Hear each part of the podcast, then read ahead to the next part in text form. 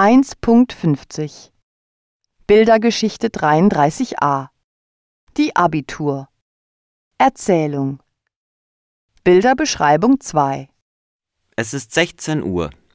Drei Mädchen und zwei Jungen sitzen zusammen. Sie haben Pizza bestellt und schauen auf zwei Laptops. Gemeinsam wollen sie ein Ziel für ihre Abschlussfahrt recherchieren. Die beiden Jungen haben eine interessante Website gefunden. Sie heißt abiturs.de. Sie schauen sich eine Seite über eine Party auf Mallorca an. Sie wollen sofort buchen.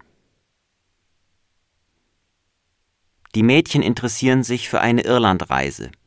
Sie haben eine Website gefunden, irlandtips.com, und googeln das Surferparadies Bandoran im Norden von Irland.